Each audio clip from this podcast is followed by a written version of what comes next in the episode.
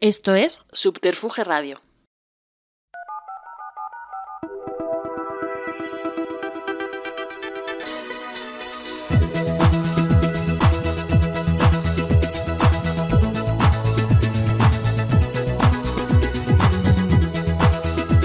Bienvenidos, bienvenidas y bienvenides a Dios los Riza, Y ellos se juntan tu podcast más curly friendly. en Subterfuge Radio. Hoy tenemos el placer de tener con nosotros a Me presento a la prohibida, soy la prohibida. Hola, el placer es mío, un placer estar con vosotros y sobre todo en Subterfuge porque, bueno, lo mío viene de hace muchos años y siempre que vengo aquí, pues, tantos recuerdos, tantos discos comprados, Fangoria, Mastreta y una larga lista de, grupos que, que venía siempre a comprarlos. Yo venía aquí a la, a la central, que estaba en Augusto Figueroa, ahora está en Almirante, pero siempre es un placer volver aquí a Subterfuge. Qué maravilla, una Qué alianza de décadas ¿eh? entonces, ¿no? ¿Cómo Bueno, te más que una alianza- aquí de vuelta? Más que una alianza, pues una, una digamos, eh, colaboración como clienta y espectadora de los grupos y, y, por supuesto, apoyando a la música independiente. Como debe ser. Sí, porque yo también soy de- del mismo gremio, aunque yo sí, yo tengo mi propio sello, pero vamos, que soy de soy del gremio, vamos, de, de la puta autoedición, así que así empezamos todas. Aprovecho eso para preguntarte, ¿cómo te sientes con la categoría indie? Que siempre he querido preguntártelo. Porque imagino que no eres muy pro categorías, pero en el contexto de indie, ¿prefieres underground? ¿Prefieres ninguna? Supongo que soy indie, supongo. Eh, supongo que soy también eh, travesti de bar de ambiente, que es otra categoría en la cual también me siento muy identificada, muy orgullosa. Eh, a veces me siento como una especie de, de artesana que vende pendientes en, en un mercadillo. que no sé si eso es ser indio o, o- o lo que es, pero es como que yo realmente hago eso, ¿no? Produzco mis- mi, ma- mi material y luego pues lo vendo a través de YouTube, a través de distribuidora digital, otras tiendas FNAC, etcétera, pero es un poquito lo que yo hago, ¿eh? así que no lo sé. Hace años me definieron como eres muy travesti para ser indie y muy indie para ser travesti. O sea que yo creo que estoy en, en un puto planeta que no sé ni yo misma quién soy. Definidme vosotros. Bueno, favor. conceptual está muy bien, a mí me gusta, me gusta mucho eso. Indefinible, ¿no? Como Pero a, quién, vosotras. pero a quién no le gusta la prohibida, por favor, a quién no le puede... Por cierto, tenemos que decir que Víctor Algora iba a estar aquí con nosotros, Pobrecito. pero se nos ha puesto malo en el último momento. Te mandamos un beso, Víctor. Sí, Víctor, Y- que mira que yo esperándote y, y al final pues una pena, pero bueno, voy a, voy a, voy a estar aquí defendiéndote de todos los ataques. Ya ves tú. No, hablaremos de Víctor, de su trabajo, de sus canciones, de su carrera en solitario, del disco El agua y el rayo, etcétera. Va a estar Estás invitado siempre y estás presente con nosotros también en este programa. Por supuestísimo. Y te iba a decir, prohibida, Sí. El agua y el rayo. Sé que salió en febrero. Aquí Sí. está, aquí lo tenemos. Aquí está, aquí está en... Yo sabes que me lo he metido por el culo tantísimo, tantísimo, tantísimo que me, las, me lo sé de memoria. Ah, qué bueno. Ya- ya lo sabes, o sea, Qué yo- bonita metáfora, pues me Pues alegro sí. mucho. Me ha gustado. El último disco de Algora y de La Prohibida, que fue hecho, pensado, eh, macerado, elaborado, pensado entre él y yo, eh, con muchísimo trabajo, muchísima comunicación y con muchas ganas de, de hacerlo y con un estilo, pues muy, muy algora, también una producción, pues yo creo, bastante italo disco, como la que me define a mí también.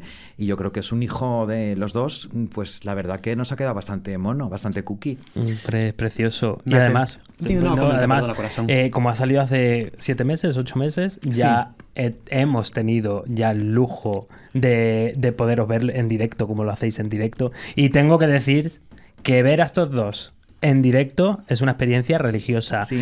Sí, te voy a decir por qué. Porque vimos en el 2023 que ahora, obviamente, la gente hace pregrabados, pone tres voces, cuatro. Estos señores se dejan la piel en voz completamente y riguroso directo y es una auténtica maravilla y lujo poderlos oír en directo. Así que, señores, si no lo habéis visto, corred a verlos en cualquier sala porque es un puñetero lujo. Bueno, gracias. Yo estoy a favor de los coros pregrabados, ¿eh? Ah, Tengo mira, que pues. decir. Pasa que este disco no, no, no son tan necesarios. Creo que hay un corito por ahí pregrabado en Jaula de Flores cuando lo hago en solitario, pero en general no, no hay mucho coro. Pero bueno, que los coros están bien, pero vamos, que, que sí, que es todo... Nos gusta cantar en vivo, nos gusta el directo. Ah. Me atrevería a decir que no te lo han preguntado todavía, pero ¿en qué colmena está hecha la sección fotográfica del agua y el rayo? Pues mira, buena pregunta. Son las colmenas del barrio de la Concepción, en la M30, a la altura de Ventas aproximadamente. La mítica colmena, ¿no? No, no tenía muy, Sí. no la ubicaba. Sí, Qué bien. que tiene una historia muy bonita que la puedes googlear y encontrarla, cómo se empezó a, a- a crear. Eh, la gente que vino de las provincias a ocupar esas colmenas en aquellos años, donde no había ni siquiera asfalto, eran los edificios y había prácticamente pues tierra, ¿eh? suelo de, de tierra. Y, y todo, pues una historia muy bonita de lo que viene siendo Madrid, ¿no? Una ciudad que acoge a todo el mundo y que al final, pues, que, que es una ciudad como muy vecinal, ¿no? Eh, que no te pregunta tanto de dónde eres, ni, ni tiene ese, ni se pone ese problema. Entonces, es un- me nos gusta mucho todo el tema de, de la, del constructivismo, ¿no? Estos vecindarios, ¿no? Con tantas historias, ¿no? Lo que expresa un, un edificio nos encantaba. Nos ¿Cuánto le, gusta. ¿Cuánto le gusta la prohibida un extra radio? De todas formas. Me encanta un extra radio, me encanta el calor del extra radio, el temperamento, eh, la, la forma de ser del extra radio, sí. El Hay hogar, Madrid el calor. de la M30. Sí. bueno, vivo en el centro, pero siempre que voy- Pero es que no me queda más remedio. Tengo que ir a Tocha constantemente al aeropuerto. ¿Qué hago? No me puedo ir a vivir a. No A sé, Cienpozuelos. A Cienpozuelos o, a- o, o- o- o a Carabanchel o, Bueno, Carabanchel ya cada vez es más céntrico. O a mm, Fuenlabrada, que lo reivindico mucho Fuenlabrada, porque Kika Lorace, Supreme Deluxe, son de Fuenlabrada. Vaya dos, ¿eh? Sí. Le mandamos un Qué beso. maravilla, gigante. un besazo inmenso. Por Mis favor, compis del alma, compis. mis soy, la como las tres, soy como las tres, soy como las embrujadas. Sí que El poder de tres. No lo sé, hemos hecho muchas cosas juntas. Hay más en el grupito, ¿no? Está Jet Mansfield, eh, Mista Studio, que es un gran fotógrafo que también es muy de las nuestras. Que ha pero- hecho la sesión de fotos del agua y el rayo. Sí, sí. Qué, qué, pe- qué pasada de fotos. Ahí estuvimos en pleno verano haciendo fotos a las 6 de la mañana por la luz y, y pasando eh, calor y después, eso sí, después de la sesión a la cafetería, a la terraza, a criticar a todo el mundo y a hablar de nuestras cosas. Siempre risas aseguradas con Vista Studio, sí. Y te iba a decir, prohibida, porque tengo aquí una cosa que me hizo mucha gracia en los agradecimientos del disco. Eh. Porque creo que los agradecimientos del disco dicen realmente cómo va a ser el disco. Tenemos agradecimiento a Eloy de la Iglesia, a Marifé de Triana, a Sí. Los Planeta y a Federico García Lorca. O sea, Sí. yo este mix es una fantasía, eso es un sueño. Bueno, no es un mix tampoco, es decir, todas las personas tenemos muchas, eh, no sé cómo decirlo, muchas aristas, muchas, eh, mm, eh, digamos, muchos lugares que, que- que ocupar, ¿no? Entonces, te puede gustar Marife de Triana y te puede gustar Elo de la Iglesia. De hecho, es muy común que, que, que- que te pueda gustar, no sé, de repente, no sé, porno leather y, y luego te pones Isabel Pantoja, ¿no? Sí, Por soy. la mañana. Entonces, eh, todos eh, hay- hay- somos. eh, no, no hay un- no, no nos podemos definir solo con un estilo, somos mu- mucho de todo, ¿no? ¿Sabes? Pero los planetas, por supuesto, siempre. Los planetas son eh, absolutamente gloriosos. Marife de Triana, que es que, ¿qué puedo añadir? Y lo de la iglesia, que menudo cine que, que hacía tan comprometido, tan social y, y tan gamberro y, y erótico también. Era, era una mezcla de muchas cosas. ¿Y cuál faltaba? Y Federico García Lorca, Hombre. que nada, nada más que añadir. Pues son genias todas. Eh, A mí me gusta sobre todo la confluencia que hay, porque al final es cierto que te sumerges un poco más en el apartado compositivo y te encuentras desde pasiones grecolatinas hasta retazos un poco más judeocristianos, cuestiones más contemporáneas y luego estéticamente aterriza en la calle. Aterriza en el barrio, ah, perdón, en el barrio, o sea que es completamente lo que estás mencionando de que todos somos ese mix de eclecticismo que no es tanto un mix, sino una naturalidad propia nuestra de cada uno, ¿no? Efectivamente, venimos de, venimos de Al-Ándalus. Eh, no es que vengamos de ahí, pero sí que eh, se puede decir que venimos de ahí, porque cuánta influencia tuvo en nosotros y sigue teniendo hasta el día de hoy, ¿no? Eh, no se puede negar, ¿no? En, la composición, ¿no? En musical. En este disco hay, hay un poquitín de ese, de ese deje, de ese requiebro, ¿no? De esa, digamos, eh, ¿cómo se llama? um, partitura, ¿no? Eh, árabe, ¿no? De, de- ¿Cómo se llama? Sería la... um, Ay, tiene un nombre. El... El do, re, mi, fa, sol, la, si, do, ¿cómo se llama? El... Ya me estoy liando. Pero que nos referimos a tipo de composición o nos referimos a Al tipo de composición, al tipo de, de deje, ¿no? Es un poquito la, lo que quiero decir, ¿no? O sea, que la música española al final... O sea, las melodías. ¿Te Las refieres, melodías, ¿Te sí. refieres, te Ah, refieres a que, perdona, vale, hombre, es que vale. son coplas? Claro, hay copla. eh, Bueno, hay de todo un poco, Somos sí. mezcla de muchas cosas, ¿no? Y entonces cuando dices, vamos a hacer canción española, pero vamos a hacerla a nuestra manera, con Italo Disco, eh, con esa prosa también trágica de Víctor Algora, maravillosa, que, que escribe también y que yo pues me enganché desde la primera canción que escuché.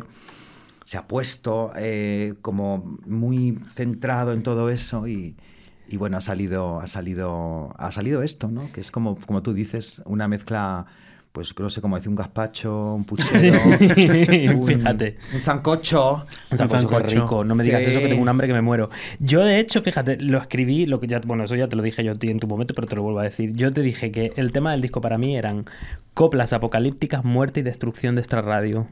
Tam- entre otras cosas, sí. Entre sí, sí, sí, también, también. Sí. apocalíptica. Y tenéis un rollo como muy pimpinela, máquina baja. Sí, además eh, Pimpinela, Eloy de la Iglesia. De la Eh, Iglesia, Pimpinela sí. maravillosos, Sí. amados, adorados, eh, mm, revolucionarios eh, y, y inolvidables. ¿no? Los adoramos. Sí, mm, eh, no somos tan buenos actores, pero sí que nos gustaba esta, esta cosa de- del diálogo. No solo Pimpinela, y Pimpinela tiene un precursor que es Juanito Valderrama y Dolores Abril, que también hacían peleas. ¿eh? antes que Pimpinela. Hacían esta, esta especie de duelos eh, eh, argumentales, estas discusiones ¿no? entre, entre ellos que se, que se ponían verdes el uno al otro y, y eran muy divertidos. O sea que sí, eh, no sé si es Pimpinela o más Juanito Valderrama y Dolores Abril, pero sí, ahí estamos en la pelea y en el conflicto y en el drama. Ah. Que Y nos por gusta un supuesto, drama. un drama que termina mal, porque tiene que terminar mal. Porque si acaba bien, ya eso nos lleva a un lugar, no sé, que consideramos bastante irreal, ¿sabes? Es que imagínate. Titanic acabando bien. Mm. Es que no sería lo ¿Qué mismo. sentido tiene? Ya. De hecho, el último verso del disco me parece descorazonador. Eh. Pero es la realidad, el último disco, mira, el último verso del disco que, que acabas de nombrar, que mm, a mí me preguntan cuál es tu canción favorita, yo siempre digo esa. Porque es tan real y es tan mm, verdadera, ¿no? Y es un lugar donde pasamos absolutamente todos eh, una o varias veces en nuestra vida, desgraciadamente. Y, hay que cantarlo también, hay que contarlo y cantarlo y, y- y no, se- no se trata de recrearse, sino de reflejarlo. Eh, y sí, ese último verso, eh, por el camino ya no viene nadie. Aquellas personas que en un momento dado han sido el centro de todo en tu vida y de repente se acaba y pasan a ser desconocidos. Y es así, la vida. Es así. Es triste, ¿eh? Pero, es triste, pero, no es- a es. Este no era un podcast de No, estamos aquí, vamos. y Estamos frivolidad. aquí. Bueno, es un podcast, ¿sabes? Un poco y de aquí te todo. cito, aquí te cito yo, que A es, ver, es esto un podcast que de lo que nos el- sale del coño. Eso he dicho tú, de lo que nos sale del coño, Sí. te cito. Pero sí, pero tú me entiendes, ¿verdad? Por supuesto. Que la vida es así. Y cuesta a veces entender, ¿eh? Y también pasa con los amigos, con gente que, que lo que te digo, que forma parte de tu vida y que es el puto centro y de repente hay un momento en la línea temporal en, en el cual esas, esas personas se convierten en, en desconocidas, ¿no? Eh, Y, y hay que asumirlo. Y es así. Y no está mal ni bien, es sencillamente así. Pues eh, con esa tristeza se termina el disco de Agua, Agua y el Rayo. Pero además es que está, las letras, o sea, volvemos a lo mismo, estamos en un momento de TikTok y ahora mismo que está haciendo todas las rimas estas, Al- Algora ahí, es, Víctor, escribiste, es una auténtica maravilla, o sea, eh, qué pedazo de letras. Puedes estar Siempre. metido en el mundo o no en el mundo del agua y el rayo, pero no se puede decir que esté mal escrito, o sea, estamos en una época de María Antonieta, me rasco la teta, me como una galleta y me pongo una camiseta. Esas son las rimas de eh, Bueno, hoy pero, en día. José, eso está muy bien también. También, Hay una música para cada claro, momento. No nos pongamos claro. ahora elitistas. No, no, no, hay no. un momento para cada cosa. Hay un momento para el agua y el rayo. Hay un momento para Leticia Sabater. Claro, claro. Pero que te- yo, por ejemplo, hay un momento para una estrella Michelin y hay un momento de un Big Mac. A mí me encanta igual el Big Mac que la estrella Michelin. Pero, ahora qué, mismo, mm, pero qué es, qué, qué- según qué criterio es, es, es mejor una cosa que otra. pues, según el canon artístico de los críticos musicales, yo no digo nada. Pero es que yo el no canon soy- cambia. Leticia Sí. Sabater ahora es lo que es para muchos, a lo mejor dentro de unos años es, no sé, contracultura. Y, Que sí. y- de repente, no sé, la versión a alguien importante y nos cambia todo porque el ser humano es así de idiota. Y somos así. Entonces yo llego a un momento en el cual ya a mis años es como que ya paso de todo.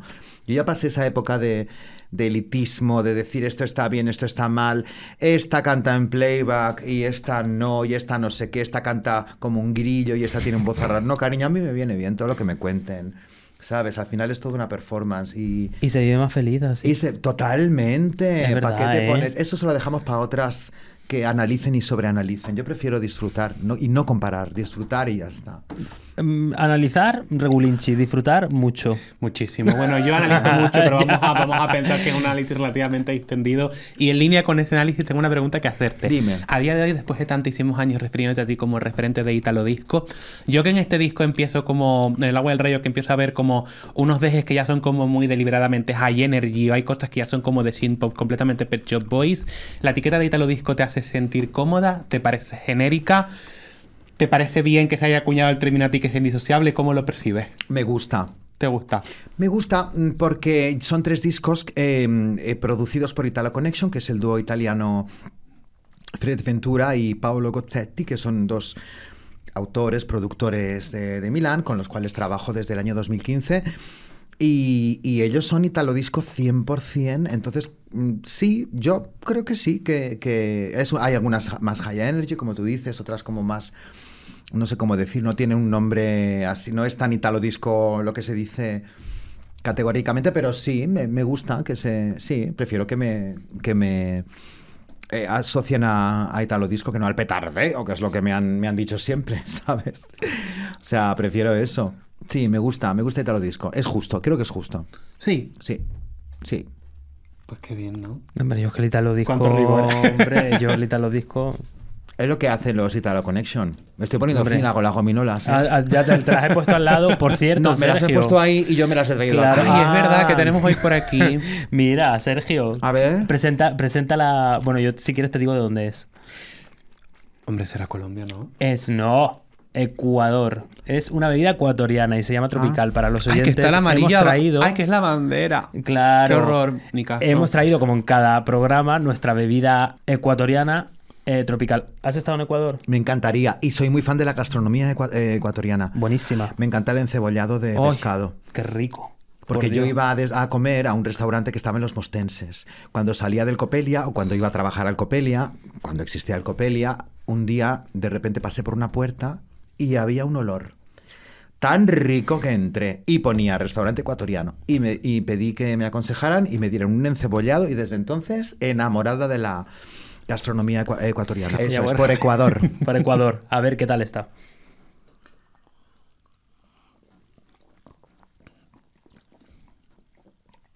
Pues me gusta. Suavecito, ¿no? Hiperdulce, bueno, como tiene que Está ser. bueno.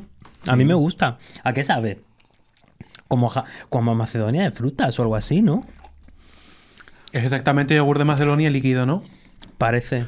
No se sabe, yo no podría definirlo con una palabra. A, a Prohibida le ha gustado mucho. Para Le los oyentes se lo está bebiendo como si fuera la última Coca-Cola del desierto. y, y para los que lo estéis viendo en YouTube ya sabéis lo que hay. Si que- quieres más Prohibida, Tropical. ¿quieres más? Seguro Estoy por ahora. Cuando tú lo necesites me lo pides. Gracias, Rey.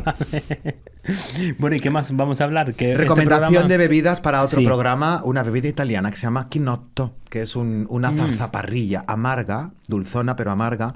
A mí es mi bebida favorita de Italia. Quinotto. Ay, pues buenísima. la apunto porque me quedé en el Aperol Spritz, ¿no? He salido de ahí y ya haciendo hora de salir de ahí un poquito. Lo venden en algunos sitios en latas. Eh, no sé si se vende en la botella grande, pero es muy, muy, muy de, de todos los días de un italiano. Quinotto. A- apuntamos. Nos la apuntamos Que para, Italia- para, Italia para, cuando. Si no, cuando vuelva cuando os la traigo yo. Yo la busco que sé dónde encontrarla y os la traigo yo. Ay, pues gracias, qué bien, qué buena anfitriona, a pesar de que estás la invitada. Qué maravilla. Que menos. Por cierto, a la audiencia tengo que decir una cosa. Yo no sé cómo estoy sobreviviendo a este programa porque estoy rodeado a la derecha y a la izquierda por dos Géminis. O sea, uno a la izquierda y otro No a la sabía que era derecha. Géminis, Géminis de mayo o de Géminis, junio. De junio, del último día de junio.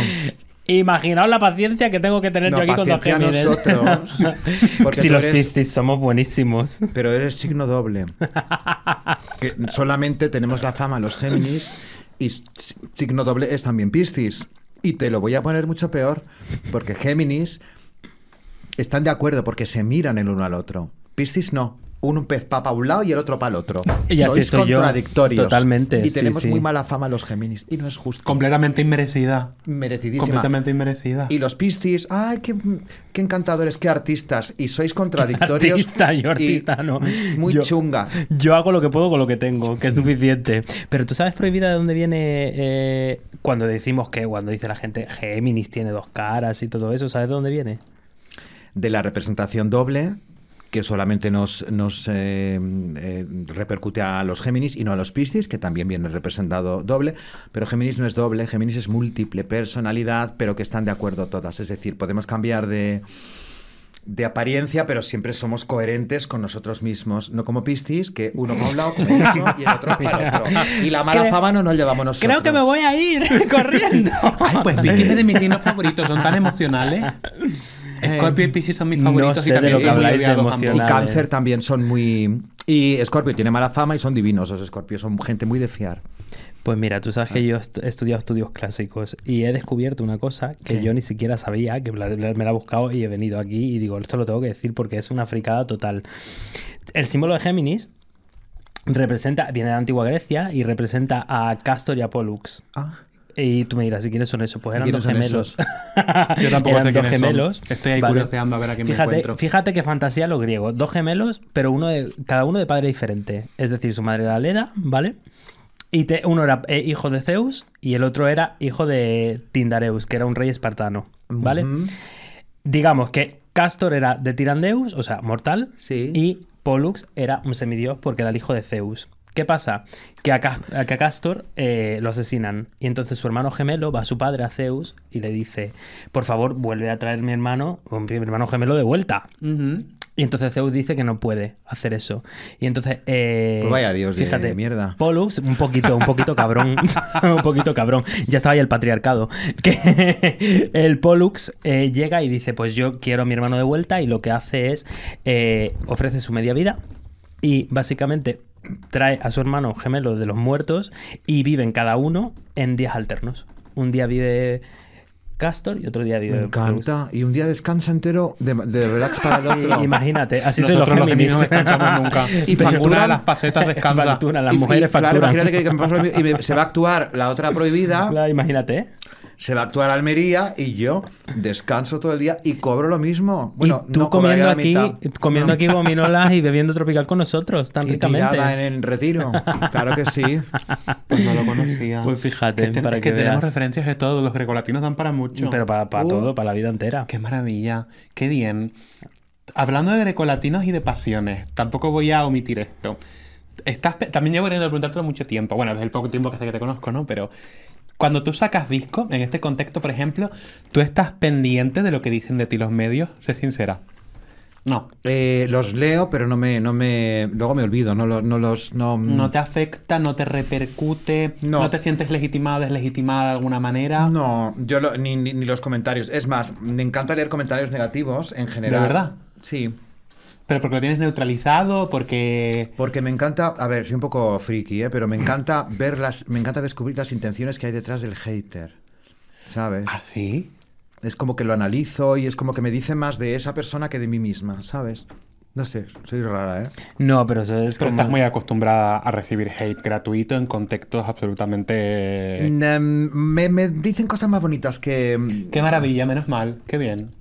Últimamente, claro, es que últimamente me di- los haters son como que vi- no son reales, son bots, entonces mm, me dicen lo mismo que os dirán a cualquiera, que si tengo una paguita, que es lo que dicen a todos, verdad. que yo en mi vida cobro una paguita, a ver si alguien me puede decir de dónde se cobran las paguitas, para yo por lo y menos... vamos los tres, vamos las tres Vamos a, tres a corriendo. cobrar la paguita. Ni una corriendo, subvención, ni por una favor. pagueta, ni nada. Pero esto se lo ponen a todos los que tenemos algún, ponemos algún comentario en contra de la LGBTI-fobia. Nos acusan de pertenecer a un lobby y de estar cobrando una paguita. Cosa que yo todavía no sé a qué lobby pertenezco y a qué paguita se refieren. Entonces, como que esos no cuentan, evidentemente. Claro, o sea pero- que el hate ideológico no cuenta y No. dirías que recibes hate del tipo artístico más como reacciona. ¿Hablamos de Twitter hablamos de más medios? Tú te refieres a- al conglomerado, ¿no? YouTube, Instagram, redes en general. En general y Twitter también, pero en general recibo más comentarios. Ah, Tengo, no sé, no, tampoco me tampoco me mojo tanto, ¿no? Tampoco estoy tampoco soy tan eh, beligerante así en plan me voy a enfrentar a una situación por una causa porque eh, nunca he ido de activista y, y nunca me he querido protagonista de ninguna causa, que es lo que hacen algunos eh, eh, tuiteros, etcétera, que les da igual la causa, lo que quieren es Los activistas de sillón. activistas de, de, de- de tui- de Twitter que no, o de Instagram que algunos lo hacen muy bien. Mira, ¿sabes de quién soy muy fan? De Tigrillo. Ay, no lo conozco. Pues Yo Tigri- tampoco. Maravilloso. Tigrillo G se llama, creo. Bueno, me encanta todo lo que escribe, pero es que lo hace muy bien. Lo escribe eh, hace un análisis muy bueno y además muy, eh, ¿cómo te explico? Te cuenta las cosas eh, de una forma muy clara, muy concisa, ¿no? Ofrece información eh, como muy, muy, muy real, ¿no? Me lo apunto, ¿eh? pero luego hay otros No que no, y luego hay otros que de repente están ahí, pues eso, para salir y para que. Para crear un poco de. para que, llamar la atención, ¿no? Bueno, hay una gran diferencia. Ah, Pero es que- es que entonces tenemos yo no que quiero tener- estar ni de un lado ni del otro, porque considero que es muy difícil eh, estar en una causa. Porque tienes que tener una gran información y tienes que perder mucho tiempo que yo no tengo. Y, y- y- y si lo hiciera, me gustaría hacerlo bien, poner todos los datos encima de la mesa, y eso es muy complicado porque necesitas. Tiempo- va a estar ahí eh, Tiempo diciendo de lo- investigación. Una investigación. Tiempo de investigación, ahí está. Pero es, que, es que uno tiene que tener una... Yo, por lo menos, yo tengo, yo tengo una paciencia porque yo no sé cuántas veces me muerdo a lo largo del día cada vez que abro el Twitter. O sea, yo me Ah. muerdo la lengua 30 veces. Bueno, Twitter no. Ex. ex. Perdón, que nos hemos Ex. equivocado. O Pobre- X. Pobrecito Elon Musk. Sí, ¿quién decía el otro día que la información era, había sido hasta hace poco eh, eh, el, el- el- el cuarto poder, ¿no? Creo que era algo así, era como, como el poder, ¿no? La información era poder. Ahora la información no es poder, ahora es el bulo es el poder, la desinformación. Ah, Totalmente. hemos pasado de que la información sea poder a que la desinformación sea poder. Y es una carrera a ver quién la cuenta más grande. Pero es que ¿sabes lo que pasa? Yo también eh, creo, creo prohibida. Y y Sergio, si me, me podéis corregir si pensáis algo diferente. Yo creo que el problema, de- el problema, lo guay de vivir en el día que vivimos es que las redes sociales hacen que conozcas a un montón de gente, como el activista que me acabas de decir, el activista por Instagram, que no me acuerdo el nombre. Tri- Tigrillo, que me encanta. Tigrillo. Ah, pues pero ese hay que Tigrillo. seguirlo. No, sí, sí, pero que es muy bien. Esa es la parte buena, que tú conoces gente que es maravillosa. Y después, igualmente, como esto es una democracia, conoces eh, al que era el tonto del pueblo. Quiero decir, eh, hace 25 años, cuando no había ningún tipo de red social, estaba el tonto del pueblo. Entonces tú ibas por el pueblo y te, y te decían una tontería. Y te decían las señoras mayores, o no tan mayores, o el chico decía, "Ah, no te preocupes, que es el tonto del pueblo. ¿Sabes? No le hagas caso. Eso es No, así. pero el tonto Entonces, del pueblo podía ser muy buena gente. Sí. Y podía ser muy prudente. Aquí no- Sí. yo creo que más que el tonto del pueblo hablamos de el. El, el im- el imbécil, el, el- no sé, el, el vanidoso del pueblo, lo siento. El Que sí. gilipollas, el que, el que quiere y, y- y- y- Estábamos escalando violencia y de repente el gilipollas del pueblo. el pedazo gilipollas, que sí. una persona que no conoce prudencia, que no conoce, no lo sé. Pero Yo por eso muchas veces me muerdo la lengua porque digo, voy a hablar solamente de lo que puedo hablar, de lo que sé hablar, pero no puedo hablar de temas que van más allá. Yo no he nacido con la carrera de sociología. No, ni de antropología. Yo no he estado en la universidad ni de la de psicología, ni la de sexología, ni la de historia, ni la de historia contemporánea, como para venir aquí a soltar discursos de género o de, o de historia, de sociedad, porque hay gente que sí, ni de política tampoco. Carla Antonelli, por ejemplo. Carla Antonelli lleva toda la vida dedicada a la política. Pregúntale lo que quieras. Todo te lo puede explicar y es que algunas cosas las ha vivido. Las leyes, los ayuntamientos, las triquiñuelas de, cómo realizar desde una manifestación hasta, cómo funcionan, no sé, em, las leyes LGBTI en Paraguay, te lo sabe decir, porque se pasa todo el día delante de un libro, delante de un ordenador, y así lleva muchos años, ¿sabes? Cuando nadie lo hacía. Entonces yo escucho a una persona como Carla Antonelli. Es que maravillosa, Carla. Un besito, Carla. Que te Beso, queremos Carla, y gracias porque por todo lo que haces. Eres maravillosa. maravillosa. Y le he dedicado mucho tiempo, y, y mucho tiempo no remunerado. Totalmente, Sobre- totalmente, totalmente. ¿Sabes? Eh, claro, y ahí te va. ¿Cómo me voy a poner yo a soltar este tipo de, de historias? Pues yo siempre me alejo mucho del activismo. Yo hago lo que puedo Claro. y entonces cuando veo cosas muy claras, pues sí, las puedo hablar, las puedo retuitear. Un Paco Tomás, por ejemplo, que sabe todo también. Él vino al Brava el otro día. No sé, hay gente que sí, pero de repente pienso que hay una falta de prudencia eh, con las cosas y un afán con ser protagonista de una causa en lugar de ocuparse de la causa, ¿sabes? Pero si es que todo, el problema es que ahora todo, para todo hay una teoría y para todo hay alguien que cree en esa teoría. Es decir, desde el momento, yo es que ya, ya he aprendido a hacer una cosa en, en, en X o Twitter o como lo quieras decir, es cuando llega mm, alguien y te dice la Tierra es plana, yo ya es que no entro a la Tierra es plana. Es decir, yo, o sea, yo no me voy a poner a discutir 2023, sep- octubre, mm, muerto de los calores con el cambio climático, que no existe el cambio climático. Yo no me voy, o sea, yo no me voy a poner a discutir Esto, o sea, yo no me voy a poner a discutir que el agua moja, porque estoy cansada de discutir que el agua moja. Te quiero decir, o que el sol quema, o que la tierra es redonda. Entonces, desde que tienes un montón de gente, miles, miles de millones de personas que creen que la tierra es plana o que la nieve es plástico y nos las está tirando mm, cualquier movida de los Illuminati o de los gobiernos, yo paso. O sea, Pero yo hay gente que cosas- convence ¿eh? con estos argumentos. Hay gente que convence. Claro. Y no hablemos del tema de los nacionalismos, que ese es otro Bueno, tema bueno, que bueno, me da un terror, porque es que eh, entiendo perfectamente por qué se dan. Eh, poco a poco voy Mira, yo sigo mucho a un Instagramer, eh, bueno, Instagramer no, perdón, youtuber, eh, que se llama Puto Miquel, ¿lo conocéis? Sí, Es un- este sí. Yo no. Él es un genio, yo a- le adoro, le adoro, me encantaría maquillarle un día, eh, porque le gusta que le maquille. Bueno, una vez estuvo con Belial, que es una artista que adoro de Sevilla, que es mm, absolutamente mm, gloriosa. Y, y también es una forma de, lavado de cerebro.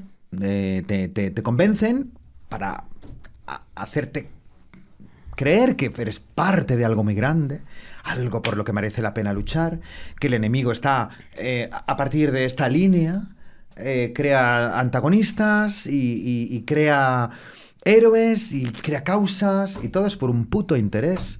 Y los que crean este tipo de nacionalismo están en su casa eh, viendo las manifestaciones eh, delante de la televisión con un- unas palomitas, ¿sabes? Mientras los demás eh, se matan en la calle, ¿no? Entonces, todo al final es manipulación y todo es ponte a un lado o al otro y, si estás en este lado, no matices ni esto. Es un dogma, ¿sabes? Es muy, es muy cristiano en el fondo, ¿no? Totalmente. Sí, es verdad. Entonces, estoy ahora mismo eh, en un momento en el cual yo lo que quiero es pasarlo bien, yo paso de todo, que discutan los demás, que se maten los demás, porque no va a llegar a ninguna parte. Prefiero, ay, de verdad. Es no, verdad, pero Pero verdad. fíjate que esta polarización repercute sobre los aspectos más frívolos también. No solo incurre la politización, sino que ya llegamos a un punto en el que algo tan frívolo, tan absolutamente disfrutable como puede ser una conversación en redes sociales sobre X disco, sobre X artista, también estamos entrando como en patrones completamente categóricos y es siempre un nosotros versus ellos. Sí. O sea, el determinismo entre la división, que es que es impresionante. O sea, ya llega un punto en el que, por ejemplo, no te ves capaz o quizás prefieres censurar ciertos aspectos de tus pensamientos, ligados incluso a algo estético, porque no eres consciente de qué maneras deba percibir exógenamente a raíz de eso, ¿no? ¿Tú te censuras alguna vez? Por prudencia. Y en contextos frívolos, claro, ¿no? En déjame pensar, mu- mu- muy buena pregunta. Mira, yo cuando empecé mi segundo single, mi segundo videoclip se llama Labios de Hiel, y ahí interpreto a una mujer lesbiana. Y estoy yo, que soy motera, obrera de la construcción, y entonces en aquel momento yo me pregunté, porque la canción es dirigida a una mujer, y dije yo, lo tengo que hacer, claro, soy la mujer, tendré que cantarle a un hombre. Y yo dije, ¿por qué no? A una mujer. ¿Por qué no puedo amar a una mujer, no? Y tengo ahí una novia, entonces yo en aquel momento pensé, ay, no me cuadra heterosexualidad, ¿no? ¿Por qué no? Y dije yo, ¿por qué no lesbianismo, no? Entonces es como que ahí realmente noté que mm, eh, mm, no me corté, ¿sabes? No, me, me parecía bonito ver, verme con una novia, mi primer beso delante de una cámara, con Ana Iglesias, una actriz malagueña maravillosa. Y, y no lo sé, no sé si me he censurado alguna vez. También yo soy eh, de, de burlarme poco de la gente por sus, eh, ¿cómo te explico? Por, por lo obvio. ¿sabes? O sea, que, que por ahí quizás no, nunca he tenido que, que censurarme. Yo me río mucho porque creo que hay que reírse de la hipocresía. Cuando hablamos del límite del humor, yo creo que hay algo que no conoce límites y es la hipocresía.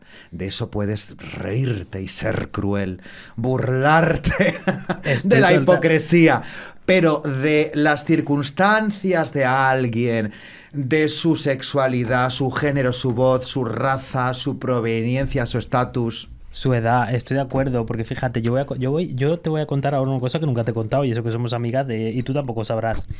Tú sabes que yo, aquí donde me ves, yo tenía un pavor gigante a las travestis. ¿Qué dices? Te lo juro, esto esto esto es real. Pero te voy a decir el por qué. Porque esto viene de. Tú sabes que yo nací, bueno, nací aquí en Madrid, pero viví en Gran Canaria durante mucho tiempo. Total. Cuando cumplo 18 años, voy al Jumbo. Que ya habéis estado en el Jumbo seguro las, las dos porque tenéis cara de yumbera, seguro. Tengo cara de yumbera. Hemos estado más de una y más de 600 veces. Hombre, es que el mariquita que no haya estado en el Jumbo, que le quiten el carne de mariquita. Entonces, a ver, a dónde voy que ya me pierdo. Yo iba por el Jumbo y eh, en la planta de abajo siempre había show de travestis. Todavía sigue habiéndolo. Pero yo tenía 18 añitos, no tenía barba, era muy pequeñito y yo siempre que pasaba por ahí, las travestis me decían de todo. De verdad, ¿eh? Pero en plan, pero en plan que se metían conmigo y me decían, yo qué sé, vuelve con tu mamá, no sé qué, porque yo parecía, a ver, yo no parezco que tengo 36 años, creo, todo el mundo me dice que no. Pues cuando tenía 18 parecía que tenía 14. Entonces, Ay, claro, mío. entonces siempre se metían conmigo. Yo ahí les cogí como un montón, montón, montón de, de- O sea, yo huía de las travestis. Y cuando vine a Madrid me llevaron a un local de travestis que, bueno, que es muy bonito.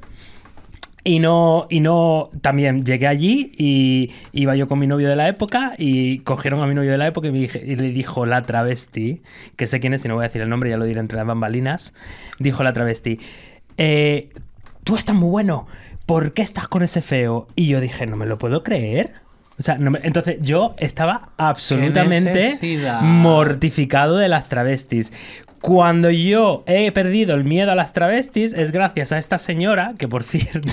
Pero mira, yo tengo que decir una cosa y, y te tengo que dar la razón. Hay muchas travestis muy faltonas con un humor, un humor mm, muy moderno y muy, y muy contemporáneo. eh, me refiero a moderno y contemporáneo eh, de 1981, ¿sabes? es decir, todavía las hay. Es decir, las travestis no somos ni mejores ni peores que cualquier otro ser humano. Igual que hay mm, pues personas desfasadas. Y esto lo puedo decir con la boca bien abierta, porque es así. Y no me estoy echando piedras en contra de mi tejado. Hay compañeras que tienen un humor muy faltón y muy poco correcto. Y aquí entramos en el tema de los límites del humor. Como dijeron las Filler Queen en un programa, y soy muy fan de las Filler Queen, recomiendo.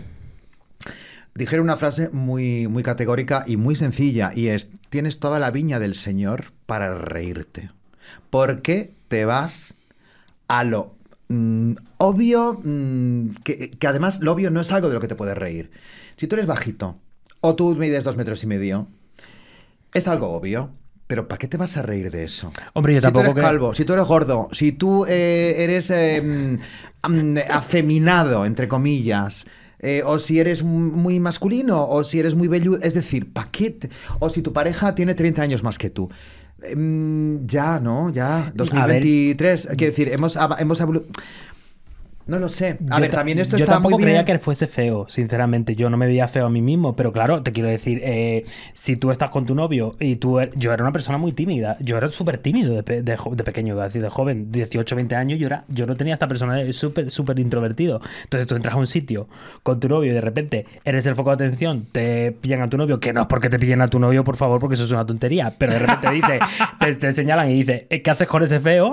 pues horror, es tú como tímido, tú como tímido, Eso es acoso. eh, es, eh, mm, yo. mm, Eso es acoso, lo siento mucho. Es acoso con, con este paraguas del humor donde se, una cree que cabe todo. No cabe todo. Ya no cabe todo. Nunca ocupo todo, de Nunca hecho. ocupo todo. Y yo te lo digo, no quiero dar, no quiero parecer aleccionadora, ¿eh? porque yo también he metido la pata muchas veces. Y también he tenido mis comentarios transfobos, misóginos, todo, y lo he criticado todo en su momento, ¿vale? Y yo la primera, yo no voy a ir ahora de, de, de abanderada de la igualdad, y también tengamos en cuenta una cosa muy importante, y es que mirar al pasado eh, no- nos revela muchos fallos de, de algunas épocas que seguramente estamos cometiendo ahora nosotros. En O sea, este mismo programa sin Sí. darnos cuenta. Efectivamente, en este programa o en cualquier otra de- declaración pública o privada que tengamos. O sea que al final es un, es un tema que yo creo que la evolución es importante. Pero yo creo que ahora es el momento en el cual tenemos que darnos cuenta de que todo no se puede decir. Y de que la libertad de expresión, como dijo un filósofo, que no me acuerdo el nombre el otro día que lo vi, que tenía una, más razón que un santo. La libertad de expresión es sagrada, pero la libertad de expresión en el sentido de que a ti te, te- te puede impedir hablar. Tú tienes que hablar, pero si tu, si, tu, si tu expresión o tu opinión es una mierda, Pues se te dice. o si tu expresión es racista y se te dice que es racista tu opinión, o LGBTI fóbica, o xenófoba, o lo que sea, si tu opinión es una opinión racista, o tu expresión es una expresión racista, pues cariño, Báncatelo, como dicen en Argentina, No, pero- asúmelo. pero que no digas que te están atacando, no, Pero te están, está. están diciéndote lo que piensan igual que tú dices lo que Exacto, piensan. que es que a mí me hace gracia que dicen lo que les da la gana, tú respondes y entonces es viene la censura, me estábamos mejor No. en Franco, en tiempos de Franco, o sea, te quiero decir... ¿Quién te ha censurado? Has nadie- dicho lo has y está lo- publicado en todos lados. No hay censura, No hay cariño. censura, Es... es- directamente mi respuesta a lo que tú has dicho o lo que yo considero, yo percibo que te tengo que responder. Exactamente, mira, el otro día justamente, mm, la última vez que me cayó en, en Twitter una garrafal. ¿Otra? Fue otra, sí, las de siempre. Necesito un trago de no, tropical, venga, por favor. pon, pon tropical. La última vez que me cayó fue porque yo critiqué de una forma eh, bastante clara, pero tampoco irrespetuosa, critiqué a Carlos Alcaraz por ir a, los toros, pero no por el hecho de ir a los toros. Yo dije, eh, simplemente dije, mm, no hay un tenista, y por cierto, ahora nombraré, no hay un tenista que no sea eh, un cavernícola. A lo mejor ahí directamente no fue lo más eh, acertado lo de cavernícola, pero quería, yo me quería expresar de que, de verdad, Aquí Gracias. tienes corazón. que se puede ser se puede ser tenista y moderno y no quiero decir no hablaba de también sabes cómo es Twitter que lo, lo escribes de una forma súper eh, eh, no quería hablar decía tenistas en general hay muchísimos tenistas alrededor del mundo que son súper modernos son súper animalistas y de hecho gracias a ese tweet tuve descubrí que hay un tenista que se llama Davidovich que es español que es de Valencia y que tiene varias asociaciones de animales y que se dedica a eh, rescatar perros, adoptar perros eh, y Sí. da un montón de dinero eh, contra el maltrato animal. O sea, que me descubrieron a este tenista que yo no sabía que hacía estas cosas. Bueno, pues igual que yo te quiero decir, está claro que los toros es una cosa legal. Eso nadie, eso nadie lo puede poner en duda porque está Pero legalizado. vamos a entrar en el debate taurino. Yo puedo Vamos entrar a en- entrar al yo debate entro- taurino. yo- yo- Entremos yo- en el debate taurino, Eh, que es muy interesante. O sea, yo entiendo que es legal, pero que sea legal no quiere decir que sea ético. Yo, o sea, lo siento, para mí no es ético. No quiero, yo no quiero hablar en, en estos universales, pero para cuando.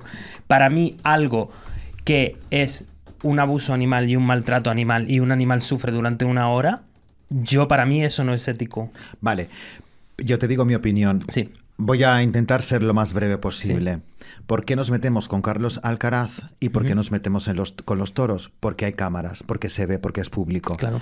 Pero yo no veo tweets, ni veo manifestaciones, Totalmente ni veo concentraciones en las granjas de, de cerdas y de vacas y, y- y con millones de animales que sufren, que están secuestrados, que están viviendo en un metro cuadrado y que ellos sí que están sufriendo. Y no estoy diciendo que estoy a favor de la tauromaquia, no estoy diciendo... Pero estás relativizando con el especismo y es algo que hay que matizar. Y Claro, razón. y para mí la tauromaquia es el menor de todos los males. Entonces, vamos a... em, luego hay otra cosa que es el animalismo y otra que es el ecologismo, que esto también es un tema que hay, muchas, hay mucha información en Internet que también hay que descubrir.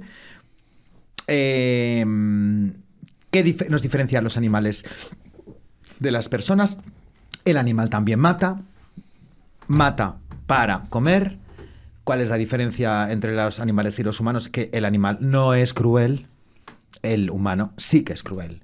Entonces, eh, en, esta, en esta, sobre esta, sobre este lecho de conceptos tan, tan, eh, bueno, tan, eh, ¿cómo te explico? Con- con- sobre estos conceptos tan vastos que tenemos que investigar muchos, yo no me atrevo a condenar a Carlos Alcaraz. Me explico, es que no diría ni una palabra Ujú. Que no me gusta y no digo que me guste ¿eh? y no he dicho que es porque ya ahora hay que Ya, matizarlo ya, ya, todo porque salta la otra Mm, tal, no sé qué. No. No pongamos nombres no ni pongamos digamos- nombres. La prohibida defendiendo a los no estoy defendiendo a los toros nunca he estado en una corrida. Cuando veo una corrida en la tele quito cambio de cadena me da pena. Pero yo soy hipócrita ¿entiendes? porque no hago nada con respecto a los millones de animales maltratados Bueno, y luego hay gente que te dice, no, es que es para alimentarnos. De acuerdo, los animales hacen lo mismo eh, eh, eh, en este planeta, pero no es necesario maltratarlos. Totalmente de acuerdo. Y ahí yo tengo que decir que en, en esta, justamente en esta, porque en otras cosas puede ser súper contradictorio, ya soy, soy Piscis, lo habéis dicho, ¿no? Pero, pero tengo que decir que Sergio lo sabe, que yo esto no lo debería estar diciendo aquí, pero yo mm, en Inglaterra, que he vivido 10 años en Inglaterra, yo mm, he liberado animales que míos no eran con otros compañeros. Tenía una granja de pollos que mm, básicamente los recogía porque los salvábamos de, que porque estaban en unas condiciones pésimas, obviamente sin que sin ningún tipo de permiso. O sea, nosotros sí que nos hemos jugado. Yo sí me he jugado el el pellejo no, porque no me iban a matar, pero sí me podían a lo mejor condenar. Eh, y sí lo hemos hecho, yo eso sí lo he hecho. Entonces, yo soy, o sea, yo soy muy animalista. O sea, a mí cualquier tipo de sufrimiento del, del animal mm, me puede. O sea, hay cosas que me pueden menos, pero el. Claro, entonces- cariño, pero el- eh, esta es la, esto lo, lo que te quiero, donde quiero ir es que hay una gran hipocresía con el tema de los toros. Nos ocupamos de los toros y luego pasamos del veganismo, pasamos de apoyar a empresas que están intentando cambiar las reglas, que están produciendo otras formas de alimentación o que están produciendo carne de una forma ética, porque existe la forma que es mucho más cara, pues es lo que hay. Entonces, yo por eso tampoco me atrevo a estar a ser lo que se dice antitaurina, porque si yo me muestro tan frontalmente antitaurina, Y luego eres omnívora, te sientes en una dualidad complicada. es Efectivamente, no, es que en- en- en- ten- el, el argumento cojea por todos lados, no se puede ser las dos cosas, por eso es muy... Y hay muchos debates sobre este tema muy interesantes de gente que sí que ha estudiado en profundidad la causa animal y que te lo pone todo encima de la mesa y que tienes como una, una visión de Google Maps cuando abres el- el mapa, te alejas del mapa y lo ves un poquito todo desde lejos y ahí la cosa cambia. Es una cuestión interesantísima porque al final te das cuenta de que hay determinadas premisas ecologistas con las que hay que tener una visión como menos antropocéntrica, menos zoologista, menos peluchista, que a veces tenemos como un enfoque muy peluchista y una manera muy peluchista y fetichizante de relacionarnos con los animales. Y es verdad lo que comentas que es muy complicado, se requiere de muchos enfoques interdisciplinares y es un ámbito en el que a nosotros como personas occidentales, pues sí que es verdad que acabamos incurriendo en muchísimos comportamientos hipócritas y no siempre es fácil identificarlos. Es muy difícil. Por ejemplo, Sí. el, el tren que hubo hace poco de criticar, no recuerdo si era mm, un plato de la gastronomía filipina, porque consistía en, en ingerir una, una cría de polluelo de un huevo, y eso despertó muchísimas críticas, y ahí pues hay que hacer la, la- la correspondiente relativización etnocéntrica y decir, bueno, es que se come cochinillo en Segovia, ¿no? ¿Cuál es la Ah, diferencia entre el cochinillo y el pollito de Filipinas, no? Claro. Pero yo no sé qué tiene que pintar el antropocentrismo aquí.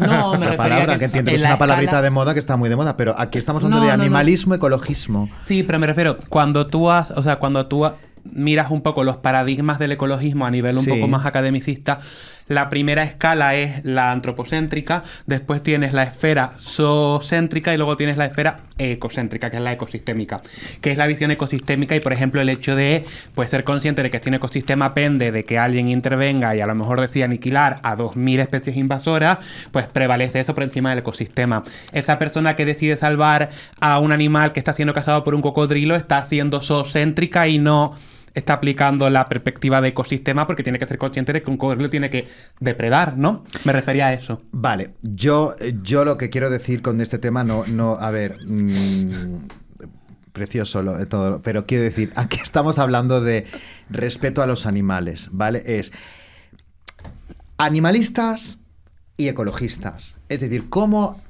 hacemos este equilibrio, no? ¿Cómo, cómo lo hacemos? José, ¿cómo lo hacemos? Hombre, yo creo que lo que tiene Condenando a- a este yo te voy a decir- tenista- yo te voy a decir cómo lo hacemos, fíjate. No, no, no vas a. No, No, pero yo no no condeno- consigues nada. yo no condeno a Este chico yo- le gustan los toros y va a los toros. ¿Y es legal?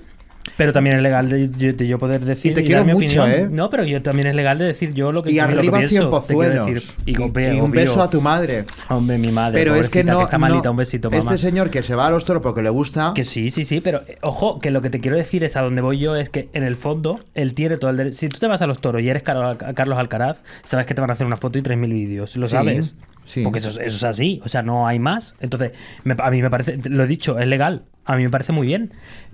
Pero que yo opine en Twitter lo que yo piense, también es legal. Y me parece bien. O sea, no hace falta, eh, igual que él tiene mm, la libertad de ir y hacerlo, yo tengo la libertad de creer que esta práctica taurina que llaman cultura no es cultura y es una cosa del medievo que no debería existir a día de hoy. Y con lo cual la gente pública que lo apoya me, me produce un rechazo supino. Eh, y yo puedo decirlo porque, porque es libertad de expresión, sin más. Bueno, yo te respondo desde mi libertad, Claro. que tienes razón, que estoy contigo, pienso exactamente igual que tú, pero creo que hay un trabajo que hay que hacer. Es decir, mientras tú hablas en Twitter, hay otros que, que- que no hacen nada. ¿Me explico? Totalmente de acuerdo. Este es el tema, acuerdo. que no hacen absolutamente nada.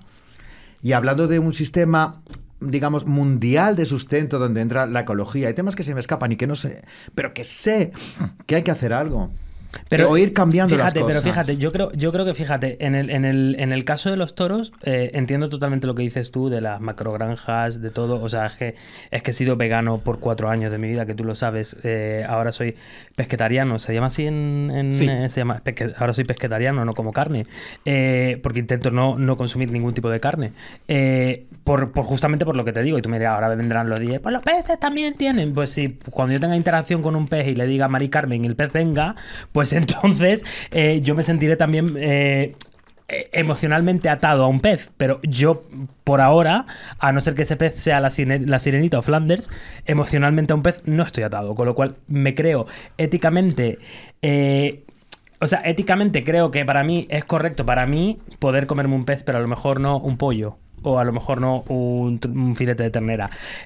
El, el, el tema de los toros va más allá. El tema de los toros, el problema es que ya no es ni siquiera para consumición carnívora. O sea, no es un producto que tú vayas al supermercado y quieras comerte la carne. Para mí el tema de los toros se supone que es una cuestión monetaria. Es un, es un espectáculo que se supone que da dinero. que Es un espectáculo que muchos gobiernos eh, apoyan, con Subvencionan. subvenciones, con subvenciones. Y es un, para mí es, o sea, mm, es un maltrato, es maltrato animal durante una hora. Es, que simplemente es eso. Mm, Es el animal mejor tratado de todos los animales sí. explotados en España. Eh, esto- es estoy el de acuerdo. menor de los males.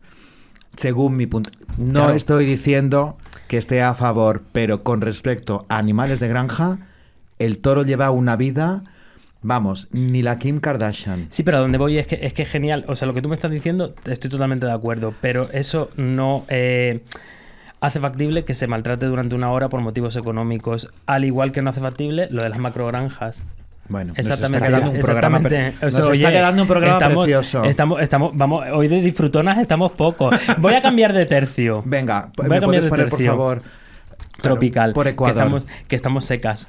Sergio. Tanto Voy a hablar de Hace toros. muchísimo calor aunque estemos en otoño. Estos En- días había sí, una subida de oye. temperatura drastiquísima. Me está encantando este otoño. Qué calor en ¿En Madrid. serio? Pensaba Sí. que iba a decir, me está cantando este programa.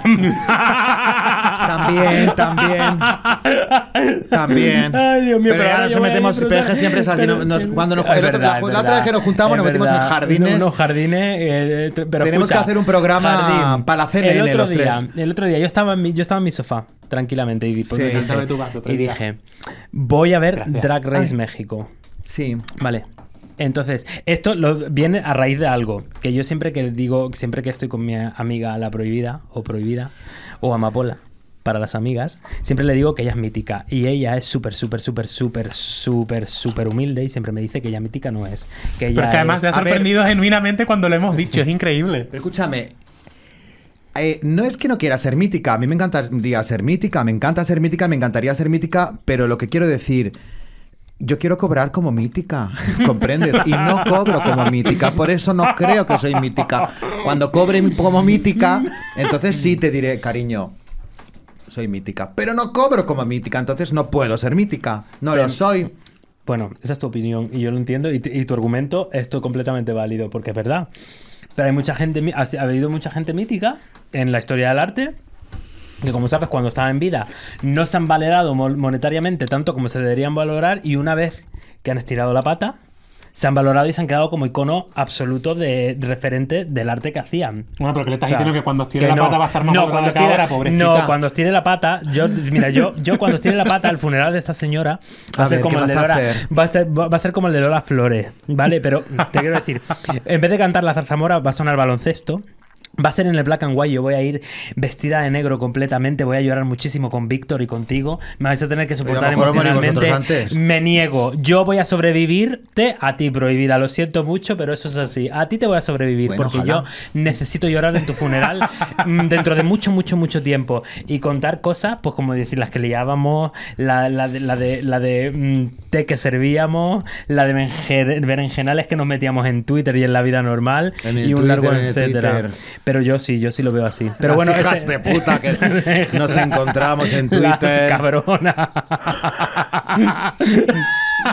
Hemos es así. prometido no Están a hablar de puntito de decir nombres, No, ¿eh? A no, hemos a prometido nombre. que no, hemos prometido a que no. nombre. En la puerta de la radio hemos prometido que no. Pero yo, te- yo decía esto porque yo estaba el otro día en, eh, viendo el Drag Race México, no me acuerdo qué, qué episodio era. Entonces está Valentina, la... la Sí. la- Valentina es maravillosa. Valentina maravillosa. Y entonces de repente es gracioso porque yo estaba con Ramón y dijimos... eh, mm, Su pareja. Sí. Y entonces dijimos, eh, bueno, eh, se parece a la prohibida. O sea, en- en esta concursante se había puesto una peluca y, y- y nos recordaba a ti. Y entonces salta Valentina y dice, te ves guapísima, eres maravillosa, eh, te recuerdas tanto a mi amiga, la mítica, la única, inigualable, la prohibida. Y yo estaba, no, no, no, lo No no lo sabías. sabía. Eh, vi el desfile que dijo, ah, la prohibida, algo así. Dijo, dice más cosas. Dice más cosas, dice no más lo he visto cosas. aún. Es que Pues- estoy esperando a, a- a verlo entero un día que tenga. Porque me- a mí me gusta ver las temporadas en, una, en, una, en un día.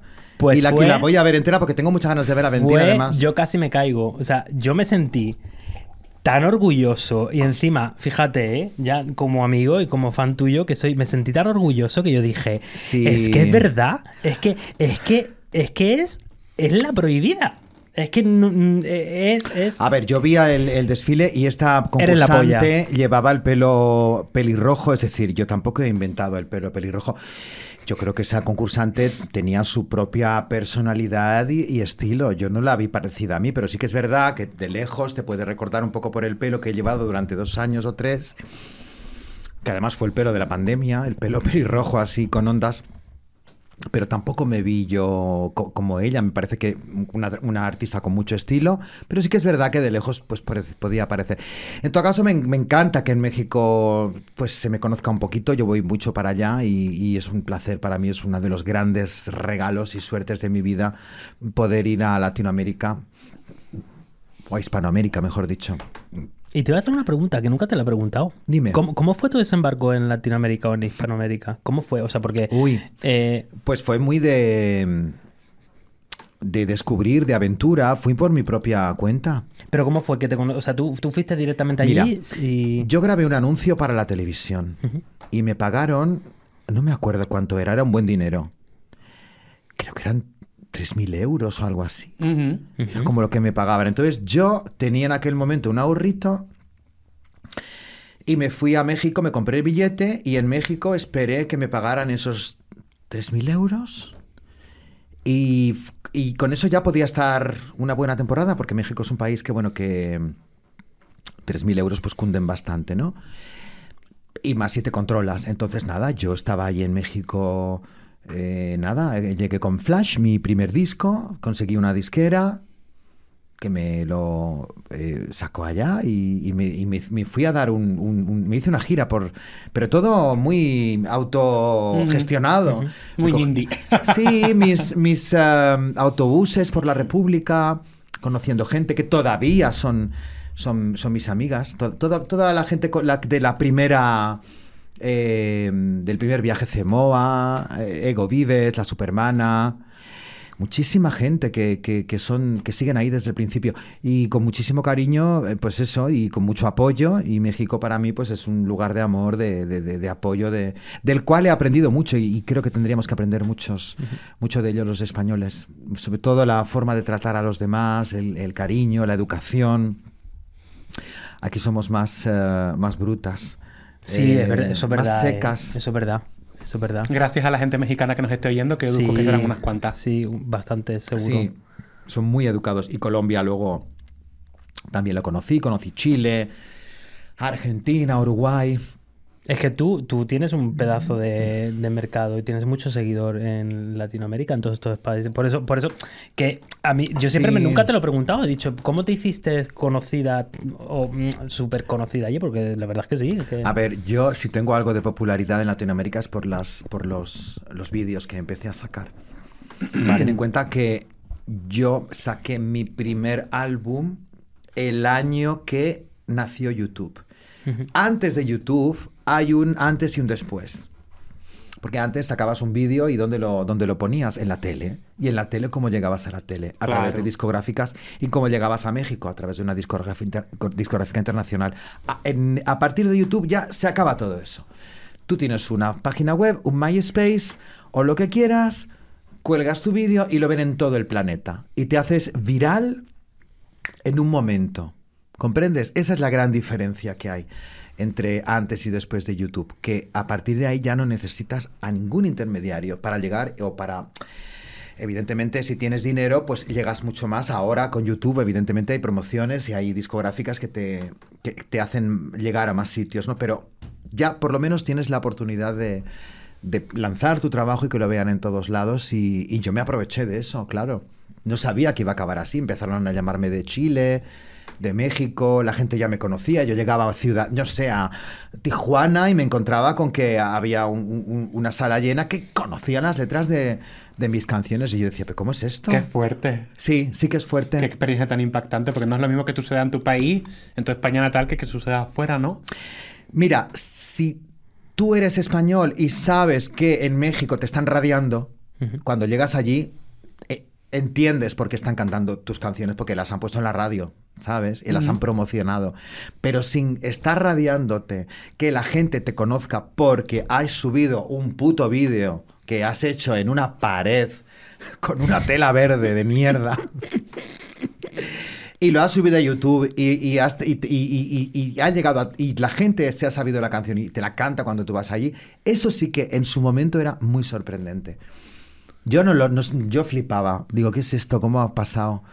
Eh, Oye, una pregunta prohibida que tampoco te lo he preguntado nunca. Eh, tú eh, te has replanteado dos cosas que son totalmente distintas. Te pregunto una y después la otra. ¿Te has replanteado volver a regrabar tus primeros discos? Alguna cosita, sí, porque mm, eran producciones muy eh, de bajo presupuesto y ahora que hay un poquito más, pues de repente dices, ay, pues me gustaría, no sé, eh, Es que tu voz, hacerlo de otra tu forma. voz es diferente, ha evolucionado. No te quiero Sí. decir mejor ni peor, pero te quiero decir No, que ha, mejor, cambiado, ha cambiado, ha cambiado. No lo quiero decir Mejor, yo. Cantaba no lo quiero decir yo, no, hombre, tampoco. Menudas primeras Pero- grabaciones. Pero que, que te quiero decir. Algo tenía, porque evidentemente algo había ahí, pero era un diamante Ah. bruto, pero muy bruto. Pues a mí, no, es una cosa que siempre me he preguntado. Digo, imagínate yo que sé Flash o. Sí, algo grabaré, sí, Sí. tengo ganas de... Ahora me apetece, me pido el cuerpo tecnazo ahora. Y, y, Qué maravilla. y un tecnazo. Sí, ya pide el bien, cuerpo. de bien. Una No chica disfrutona. Sí, tengo ganas de un verano en la playa, de un verano en pantalón corto, muy guarrona, muy, muy pasando de todo, ¿sabes? Eh, he estado mucho tiempo en un agujero. Ay, me están llamando.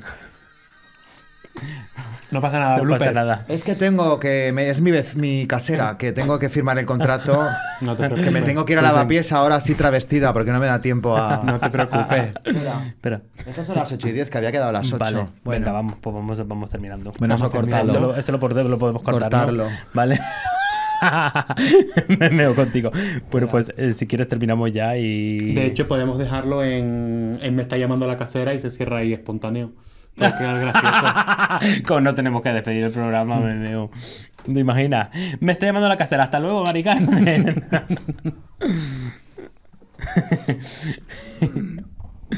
La cara de Fran ha sido de pánico. Yo creo que sabía Yo que he pensado que ocurriendo. ha sido su ordenador y digo, pobrecito mío. Es- eso que suena es música de banda mexicana. ¿Has visto? Ah, qué bien. Sí. Eh, eh, ¿Hasta dónde vamos a dejarlo? ¿Decimos lo de la... ¿Ya, reco- ya ha cogido la llamada de la prohibida? Vale. Bueno, pues ya la prohibida ha cogido la llamada de su casera. y Tiene que atender recados, no solo en LATAM, también en España. Eh, Ella siempre... Pero ya está todo solucionado. Ya un poco más me has respondido a lo siguiente que te iba a responder porque te he dicho dos preguntas. Eh, yo más o menos sé cuáles son tus referentes eh, musicales y no musicales, sino de imagen.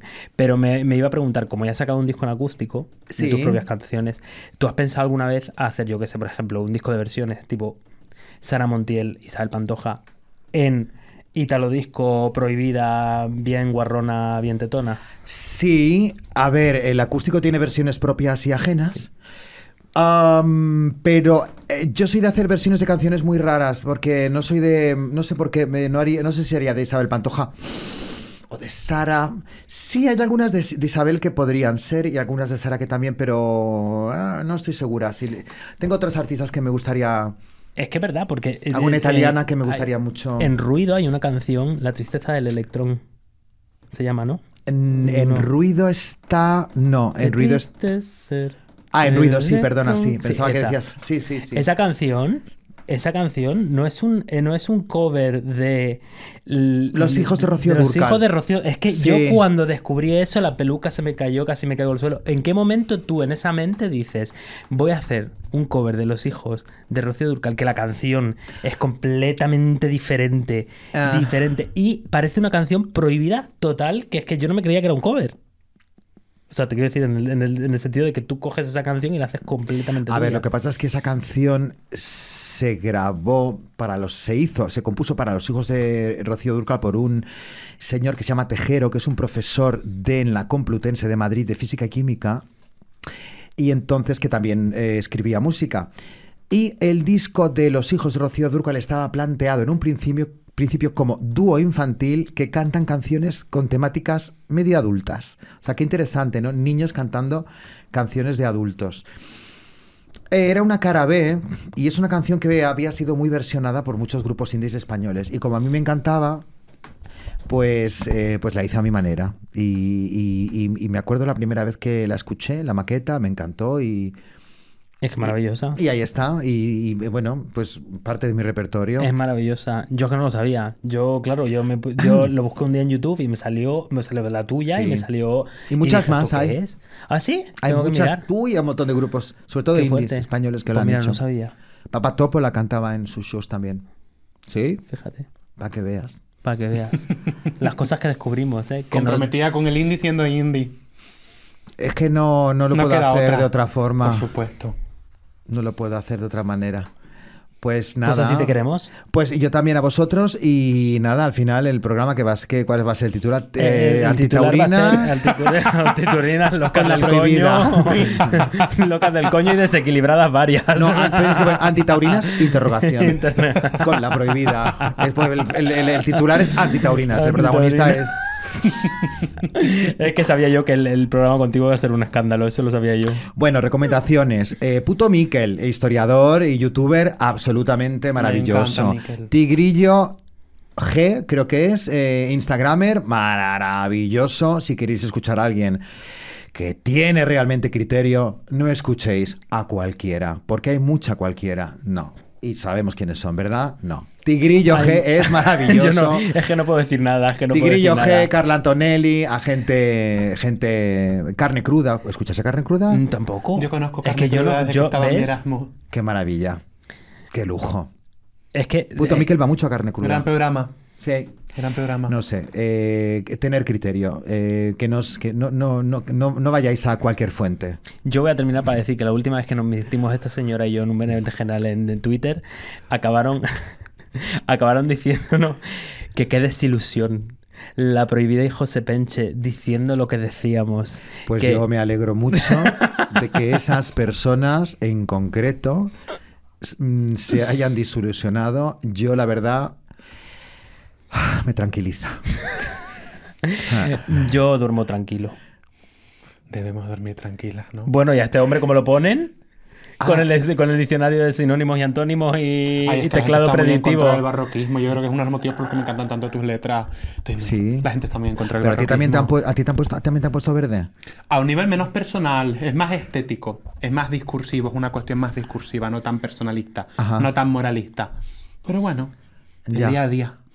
Es lo que hay. La última, la última fue que la última vez que leí de este señor fue, dice, no escribe solamente como un boludo, sino que habla como un como Algo, ay, no me Ay, acuerdo. no me acuerdo. Pero es que fue- Pero era es un tweet que- del podcast, es, verdad, sí, acabo de era un tuit recordar, del lo había podcast, olvidado. sí, Pero sí. mira, Sergio, es lo que es. Yo te digo como lo pienso. Según quien lo escriba, tranquiliza. A mí me, Esta me, señora sí. me molestaría que a ciertas personas me dan la razón en lo que digo. O sea, me haría sentir intranquila, ¿sabes? Me haría sospechar. ¿Te acuerdas del tweet que Pero hay algunas personas que cuando me sueltan un discursito de odio, digo, uff, menos mal. Está, está todo bien, está todo bien. Está todo bien. Claro, me- Está me- todo en orden. Sí, está todo en orden y bueno, eh, vivimos en un milenio muy estresante y esto es el pan de cada día. Esta señora ha impreso un tweet que le hicieron en Twitter eh, hace un año y pico, Sí. que la ponían básicamente eh, a decir que era la destructora de Chueca de los 90. Ah, vale, pero eso Sí. fue. Sí, pues una, es maravilloso. Fue una historia muy bonita. Era ¿Sabes la Santa Inquisición?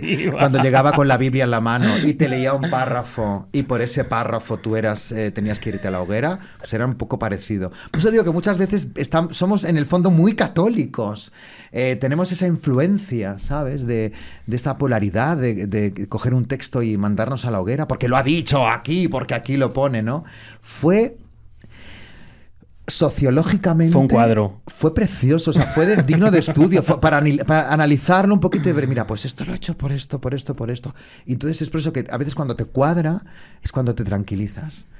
¿Sabes? A mí, por ejemplo, que me, que me odiéis vosotros me pondría nerviosa. A mí no me, no me Hombre. haría sentir bien. Hombre, claro. Pero si me odian según qué personas es cuando digo, vale, No, pero escucha, está todo en orden, Que también lo guay, también lo guay de este, yo creo que lo que podemos sacar de este, de este episodio de podcast es que no estamos todos tan polarizados, es decir, aquí somos tres amigas que como podéis ver hemos tenido diferencia de opiniones, no pasa nada, ella respeta la mía, yo respeto la de Sergio, eh, nosotros nos respetamos, mm, nos vamos a ir a cenar pero no si su haber, le no tendrías que haber puesto de verde a Carlos en entrevista.